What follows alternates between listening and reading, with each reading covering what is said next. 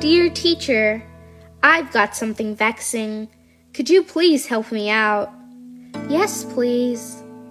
I'm starved of impetus and always procrastinate until the last moment, thus dragging myself into anxiety and depression.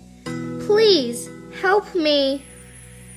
Procrastination is a typical irrational action subject to emotions wastes a lot of time. The more anxious you are, the more intense your ill emotions become.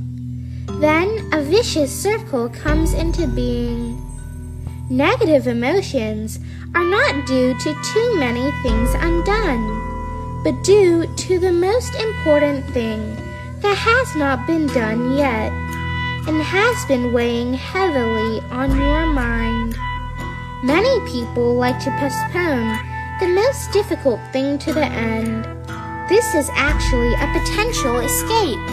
Utmost fear of difficulties, a sense of guilt, and worry slowly accumulate into great pressure, which results in feeling more difficult and frightened.